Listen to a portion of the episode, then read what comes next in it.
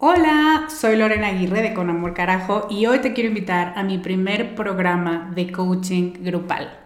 Se llama Camino a la Mujer Soberana y es una metodología que no habías probado porque no había ofrecido nunca un programa así y estoy muy emocionada. Es un coaching en grupo donde en ocho sesiones vamos a trabajar con la niña buena interna. Vamos a trabajar un bloqueo por sesión que estás cargando que no te permite construir una vida plena porque se activan respuestas de tu niña buena interna. Y te voy a dar una práctica para ejercitar una habilidad que contrarreste este bloqueo y, muy importante, vas a tener el input, las vivencias y las mejores prácticas de tus pares, de otras que están igual de interesadas que tú en trabajar con esta niña y con esta soberana y de quienes te vas a enriquecer mucho. Entre las habilidades con las que vamos a trabajar está el merecimiento, usar tu deseo como brújula, aprender a recibir, la autorregulación emocional y cuatro habilidades más. Este es un grupo reducido, tenemos 15 sillas y una de ellas puede ser para ti.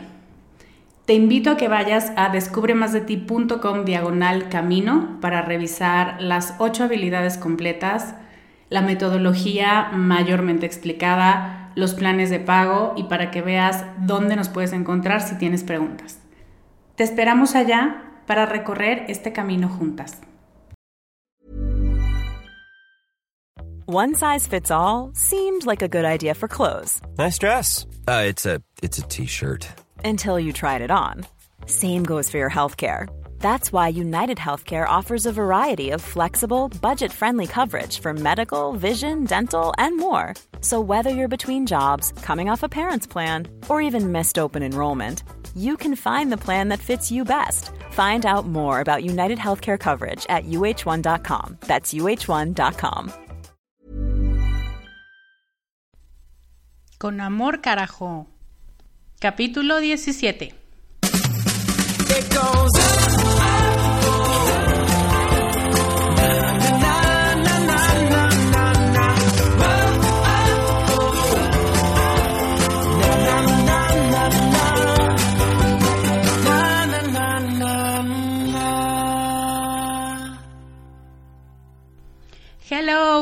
Bienvenida al capítulo 17 de Con Amor Carajo.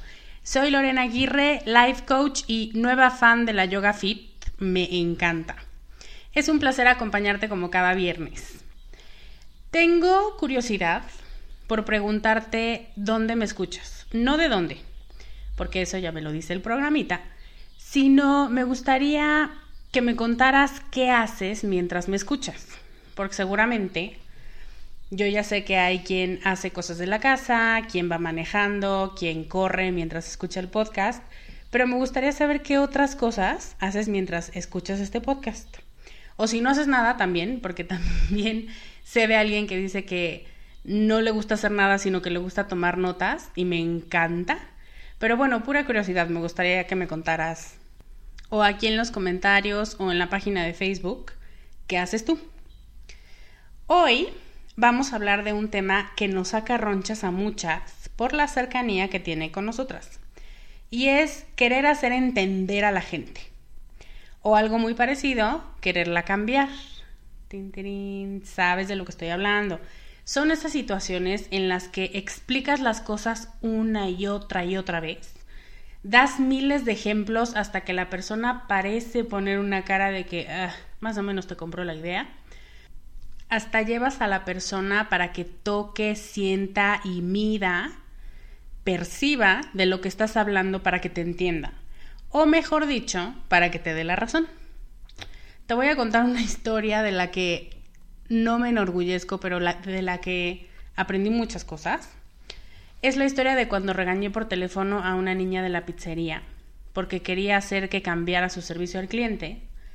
Y te voy a pedir que me cuentes la tuya porque Todas tenemos una historia donde fuimos demasiado pushy, demasiado intensas y después nos arrepentimos. Así que presiento que hoy nos vamos a divertir con todas estas historias. Antes quiero invitarte a dos cosas.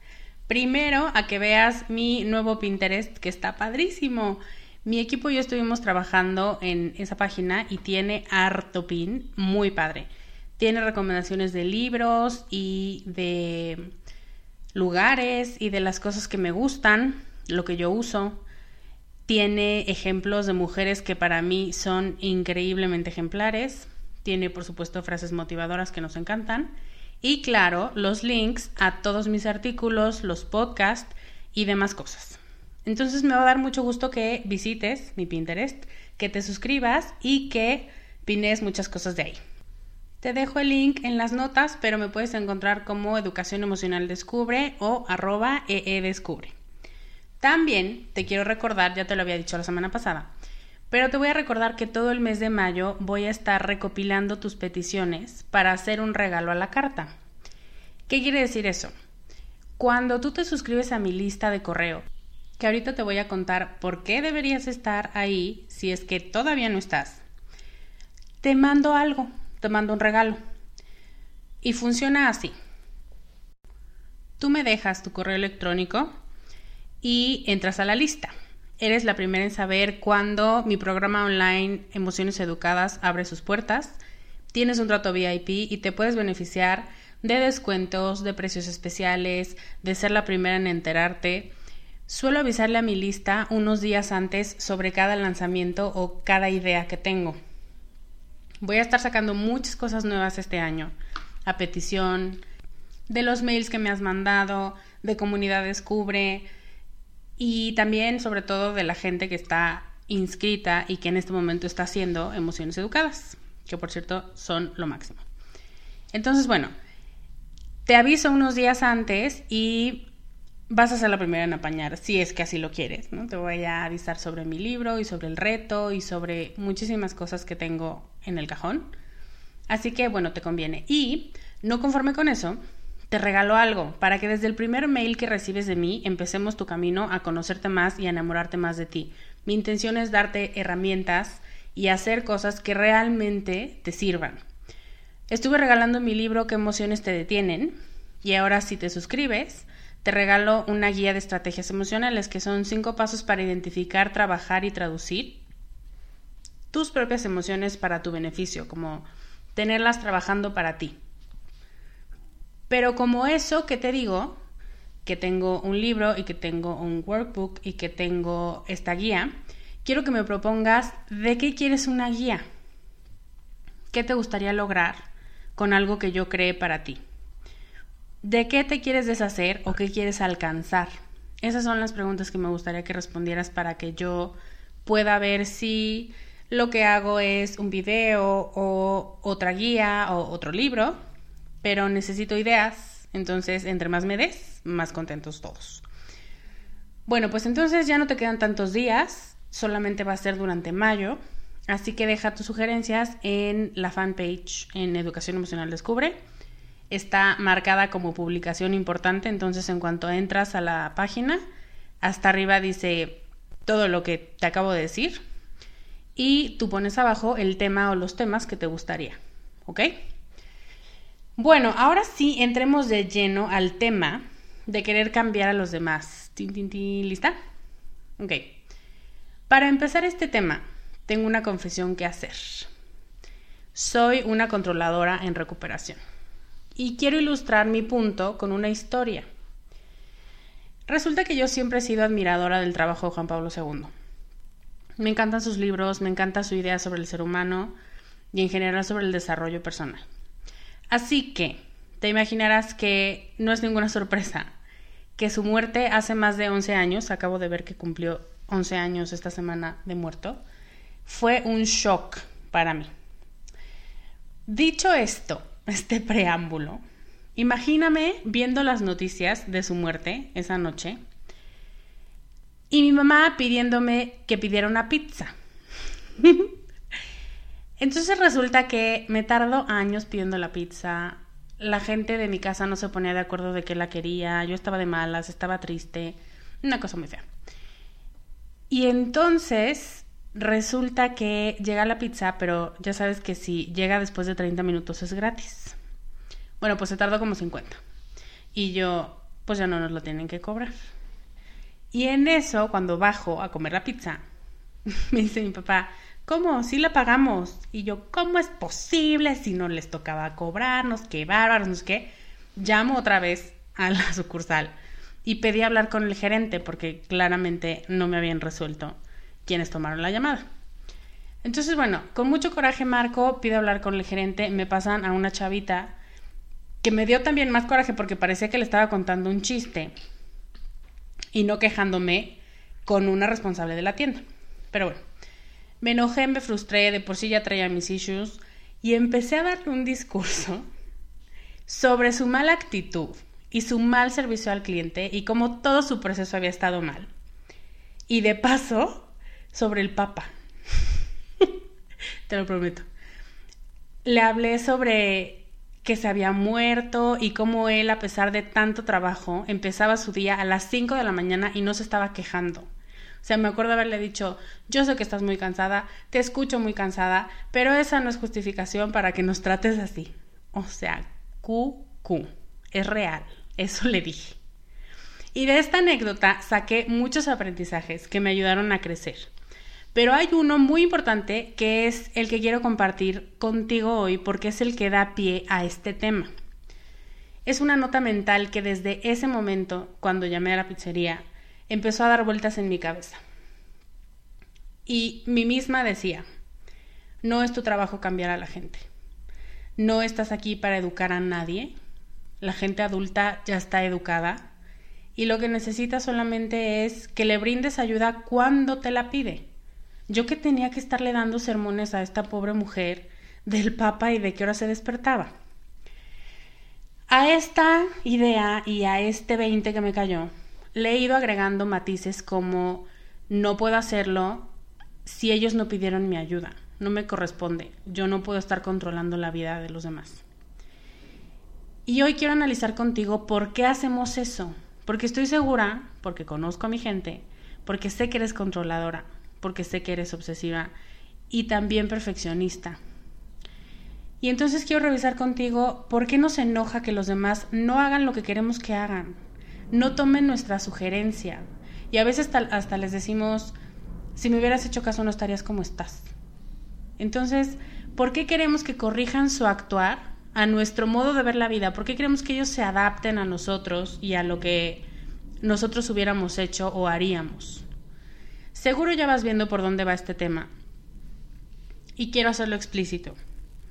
Hay personas que somos muy controladoras, que queremos que la gente se cuadre a lo que esperamos y a lo que nos imaginamos, no solo de ellos, sino de la vida en general. Pero no todas las personas controladoras reaccionamos igual. Hay dos tipos. Hay quienes como yo mandan llamar al gerente y sermonean, algo que sigo haciendo con mucho respeto, pero sigo pidiendo a alguien que pueda entenderme.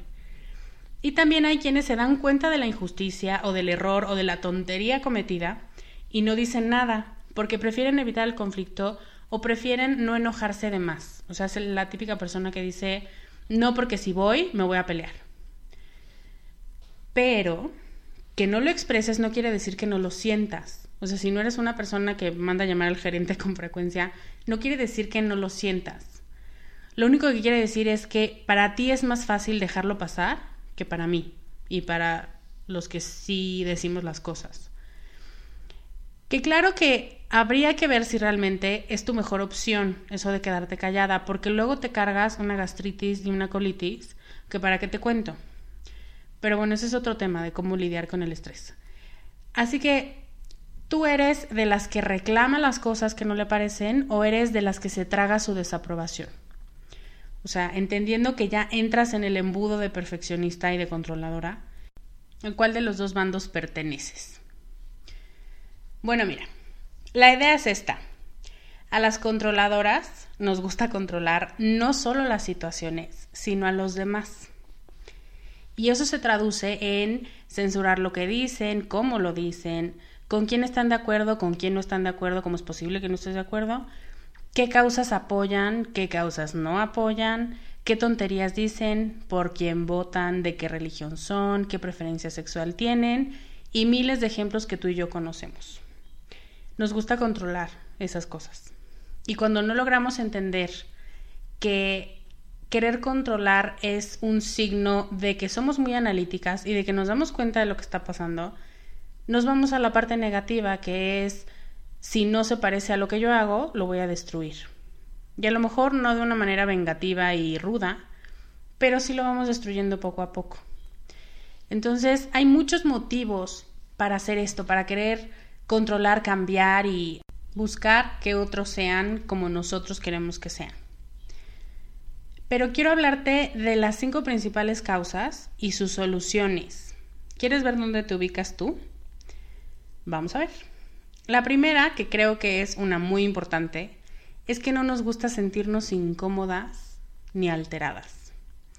Tenemos miedo a lo diferente y tenemos miedo a que si esas personas que toman decisiones, a nuestro parecer equivocadas, estén cerca de nosotras o de nuestra rutina, porque nos pueden perturbar, alterar o incluso poner muy incómodas. No queremos sentirnos incómodas y por eso queremos hacer cambios en la realidad para que todos podamos convivir en paz, pero claro, bajo tus términos. Ese es el término de la paz. Para resolver esta postura, para aceptar que te puedes sentir incómoda y que no pasa nada y bajarle cada vez más a esa incomodidad, hay que hacer un examen de conciencia, o sea, realmente evaluar tu pensamiento y ver por qué quieres cambiar a esa persona. ¿Qué es lo que su pensamiento o lo que defiende o lo que ella es, él o ella, representa para ti? ¿Por qué te amenaza? ¿Por qué te molesta que lo haga?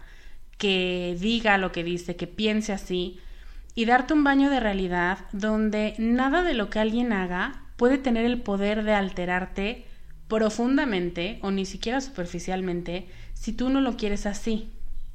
Entonces, me pones incómoda y por eso quiero que te conviertas en un clon mío, es un error tanto de pensamiento como de realidad. Jamás lo vas a poder hacer.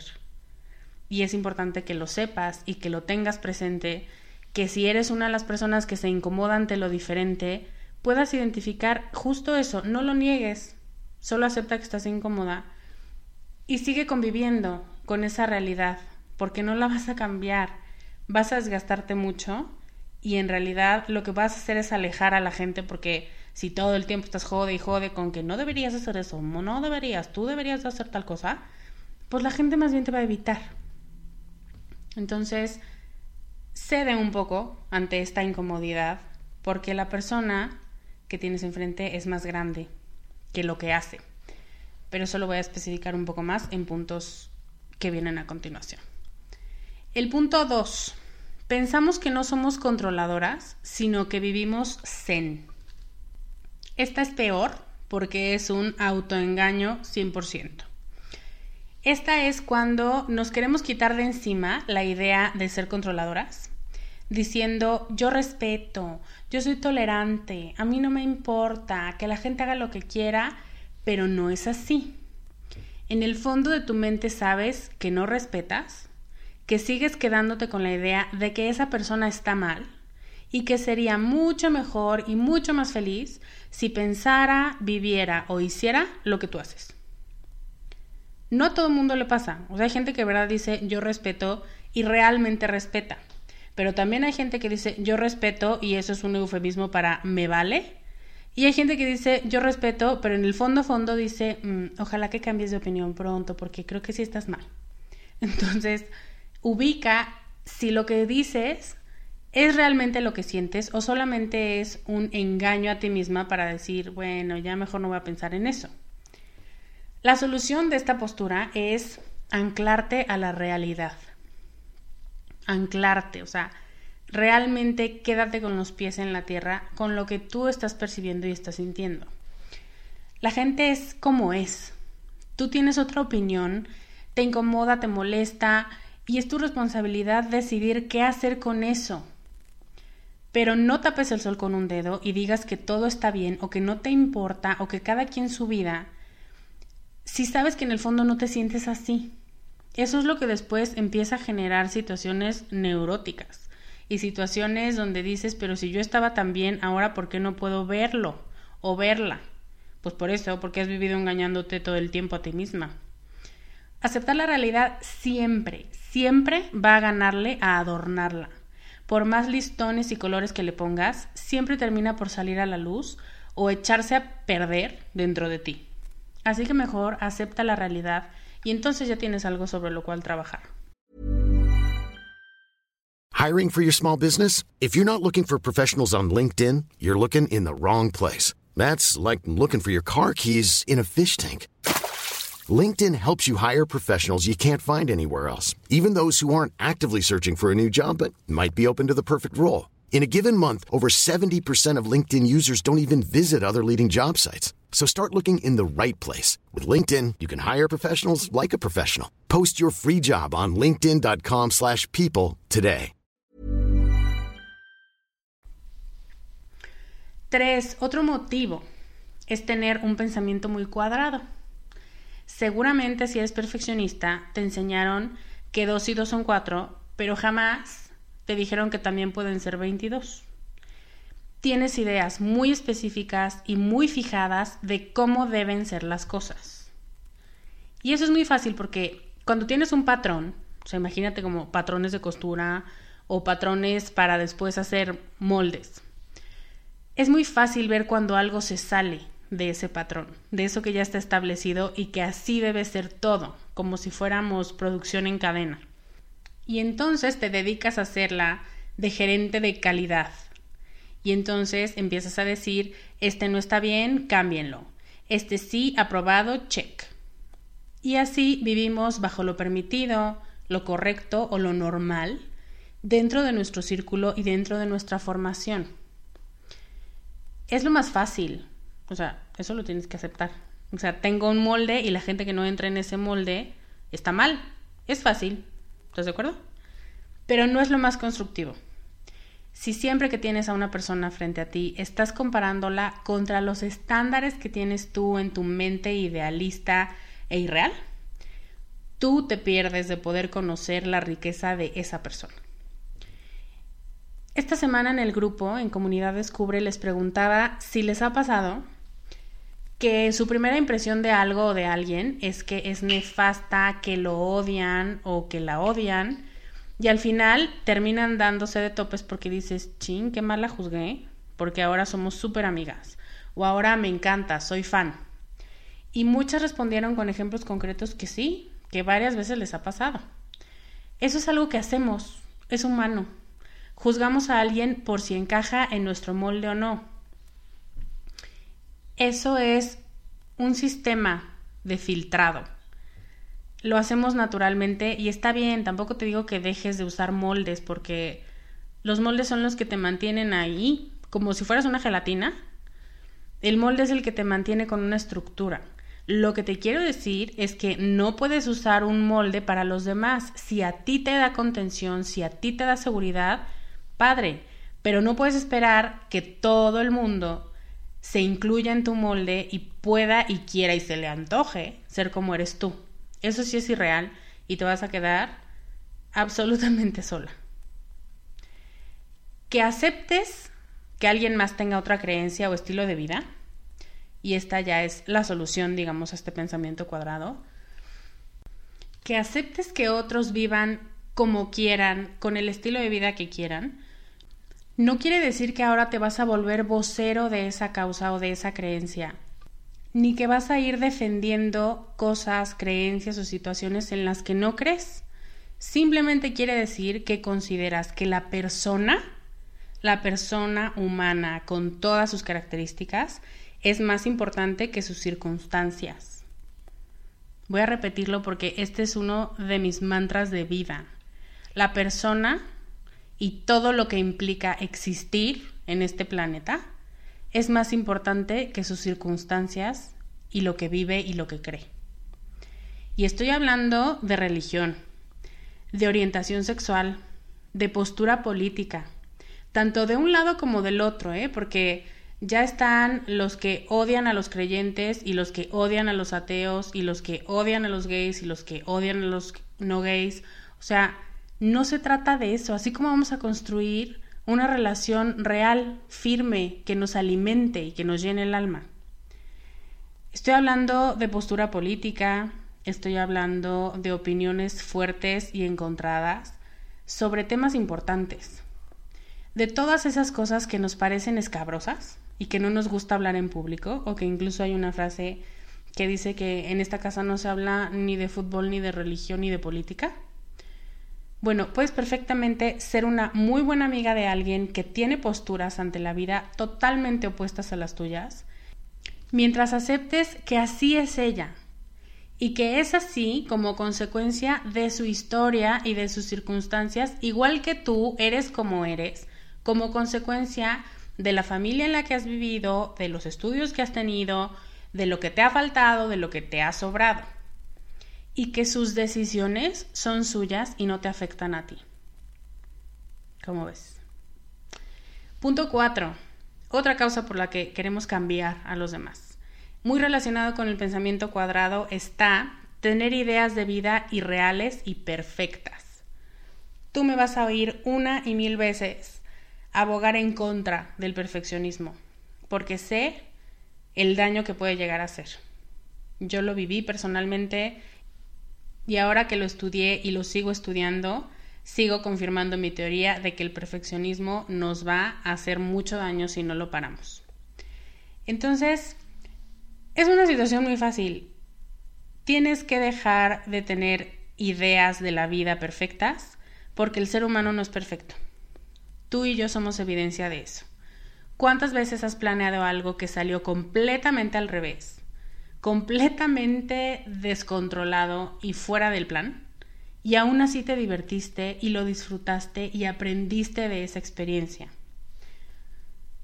Tener una idea de cómo te gusta que sean las cosas, cómo te parece que se deben tomar decisiones, saber qué tipo de personalidades son más afines a ti, está bien.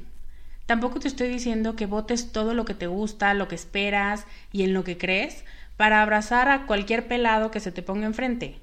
Luego por eso elegimos parejas que dices, ah, hijo. Lo que digo es, mantén tu brújula.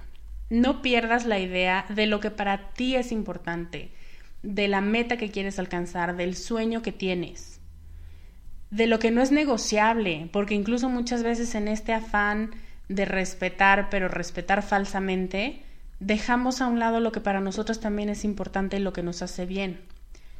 Entonces, no pierdas la brújula, pero no quieras que la vida de todos se adapte a este perfil. El problema no es que sepas cómo te gusta que sea la gente con la que sales, o de la que eres amiga, o de la que te enamoras. El problema es cuando tienes una expectativa de cómo debe ser la gente que vas a conocer y dices, si no es así, yo lo cambio, al fin que yo sé que es lo correcto y yo voy a echarle muchas ganas y esta persona va a cambiar por mí. Y con la mejor intención, tu objetivo es cambiar la esencia de otra persona. ¿Lo habías pensado? La respuesta a este error que tan frecuente es, es atreverte a conocer a quien tienes enfrente. Supera ese momento de incomodidad donde dijo algo que siempre te dijeron que no era correcto o cuando hizo algo que tu mamá siempre decía que eso era maleducado. Si esa persona tiene algo más que la hace atractiva o agradable para ti, atrévete a ver esos elementos buenos en ella.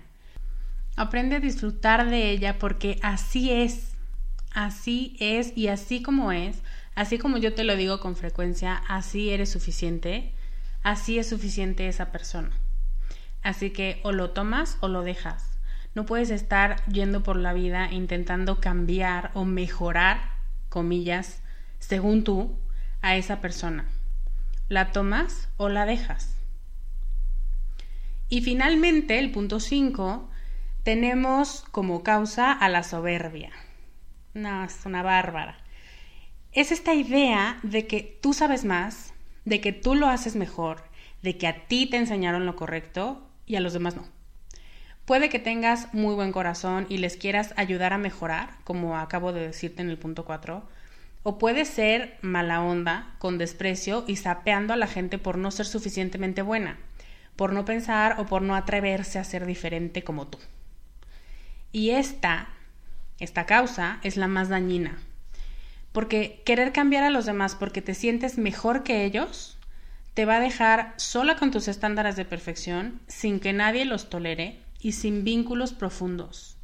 Vas a tener, según tú, la verdad y los mejores estándares y una causa que defender, pero la defenderás sola. Entonces, esta es la que más me interesa que corrijas. Tienes que hacer muchos ejercicios de autoaceptación. Tienes que poder verte con defectos y no solo con cualidades. Tienes que poder ver que no todo lo que dices es la verdad ni lo correcto. Y por favor tienes que dejar de pensar que todo aquel que no piense como tú es un retrasado mental. Y normalmente la gente soberbia utiliza esas expresiones.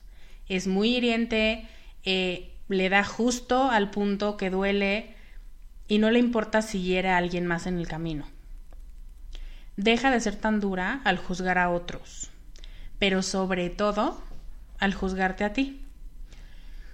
En el grupo, en Comunidad Descubre, también me preguntaban qué pasa cuando alguien cree que sabe todo y que quiere toda la atención. Y yo lo que diría es, si conoces a alguien o si tú tienes suficiente honestidad para reconocerte como alguien que cree que sabe todo, piensa esto, si así juzga y así es de duro con los demás, imagínate cómo se castiga a sí mismo cuando se equivoca. Cada quien tiene un infiernito personal que se construye piedra a piedra. Esa persona no es tan perfecta como quiere aparentar y lo sabe. Y le aterra que los demás lo sepan. Así que no lo va a reconocer. O sea, qué incómodo, ¿no? Tal vez con esto que te digo ya puedas ser un poco más empática con ese higadito de tu cuñado o de tu compañera de trabajo o con el típico que siempre quiere llamar la atención de todo y siempre quiere estar bien y siempre quiere tener la última palabra. Y es el típico que le dices que acabas de ir a los rápidos de no sé dónde, no, no, no, yo fui a los rápidos, pero están muchísimo más fuertes, más pesados, ¿no? Ten un poco de tolerancia con esa gente porque tiene una autoexigencia muy, muy elevada. Y volviendo a ti, si este es uno de tus puntos, bájale a tu soberbia. Repítete todo el tiempo que no eres mejor que nadie, que lo que crees y lo que piensas y lo que haces es lo mejor para ti. Por más segura que estés de que tu lado de la banqueta es el mejor, no juzgues a los que están del otro lado, porque probablemente, si seguimos así, los del otro lado piensen lo mismo de ti. Y lo triste es que, como las líneas paralelas nunca van a llegar a encontrarse, ni a enriquecerse, ni a conocerse verdaderamente. Y yo te puedo decir, hay muchísima riqueza en la gente cuando logras ver por encima de lo que tú consideras defectos. Entonces, deja a un lado tus ideas de ser mejor que, porque aunque te lo repitas mil veces no es verdad. Eres quien eres y eso es suficiente y también los demás. Voy a hacer un paréntesis porque yo sigo hablando del grupo y del grupo, así que te quiero recordar que si eres nueva bienvenida al podcast. Y si no eres tan nueva, pero no has pedido entrar al grupo, ve a Facebook y busca Comunidad Descubre para ser parte de este grupo increíble donde hablamos a gusto sobre la vida y sobre las cosas que nos pasan. Listo, cierro paréntesis. Esos fueron mis cinco puntos, mis cinco causas por las que queremos controlar al prójimo. Y para cerrar quiero decirte que Querer controlar a los demás o a las situaciones es muy desgastante y es lo más infructífero que puedes hacer. Así que mejor no inviertas tu tiempo en eso. Cambia la idea y reconoce que los demás son igual de inteligentes y apasionados que tú, solo que cada quien tiene una manera distinta de demostrarlo y si quieres enriquecerte de los demás, es tu trabajo identificar las fortalezas de cada uno y su auténtico modo de ser. Incluso déjame hacerte otra confesión antes de terminar. Entender bien esta idea de controlar es por lo que yo pude construir mi empresa ideal donde no te ayudo porque estés rota o porque estés mal o porque pobre tonta necesitas mi ayuda defectuosa, sino que me dio la luz para entender que lo que yo hago es enseñarte cómo realmente eres tú. Respeto quién eres tú, aplaudo quién eres tú, admiro a la gente que trabaja conmigo pero es tu trabajo sacarle brillo y volver a ser feliz.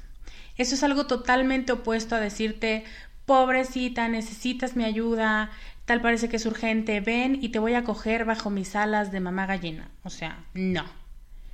Darme cuenta de cómo puedo utilizar la misma característica para algo bueno me ha hecho una mujer muy feliz, me ha hecho una emprendedora plena, que se despierta todos los días dando gracias por hacer lo que hago. Y me ha quitado de ser una cazadora de tragedias y de errores ajenos y una reparadora que nadie llamó. Y me imagino que tú quieres lo mismo para ti. Así que vamos a empezar. Te quiero pedir que para terminar me cuentes cuál de las cinco características de querer cambiar a los demás va más contigo. ¿Es que no te quieres sentir incómoda y por eso lo quieres cambiar? ¿Es que te autoengañas y dices que no te importa cuando en realidad sí te importa? ¿Es que eres muy cuadrada y quieres que la gente se adapte a tu patrón?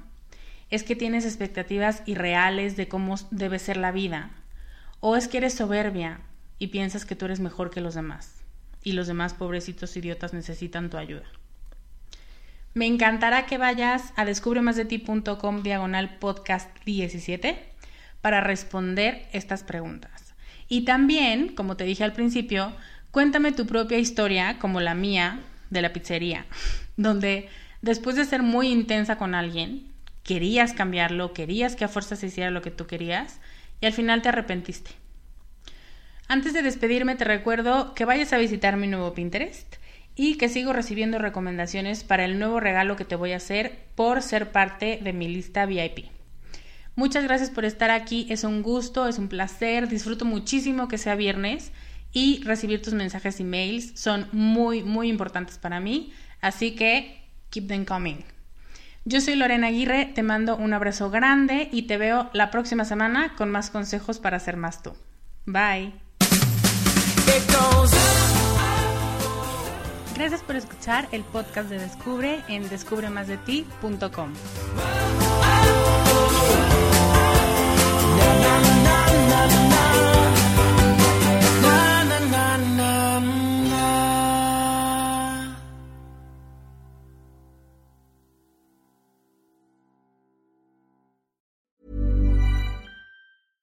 Mom deserves the best, and there's no better place to shop for Mother's Day than Whole Foods Market. They're your destination for unbeatable savings, from premium gifts to show-stopping flowers and irresistible desserts. Start by saving 33% with Prime on all body care and candles. Then get a 15-stem bunch of tulips for just $9.99 each with Prime. Round out Mom's menu with festive rosé, irresistible berry chantilly cake, and more special treats. Come celebrate Mother's Day at Whole Foods Market.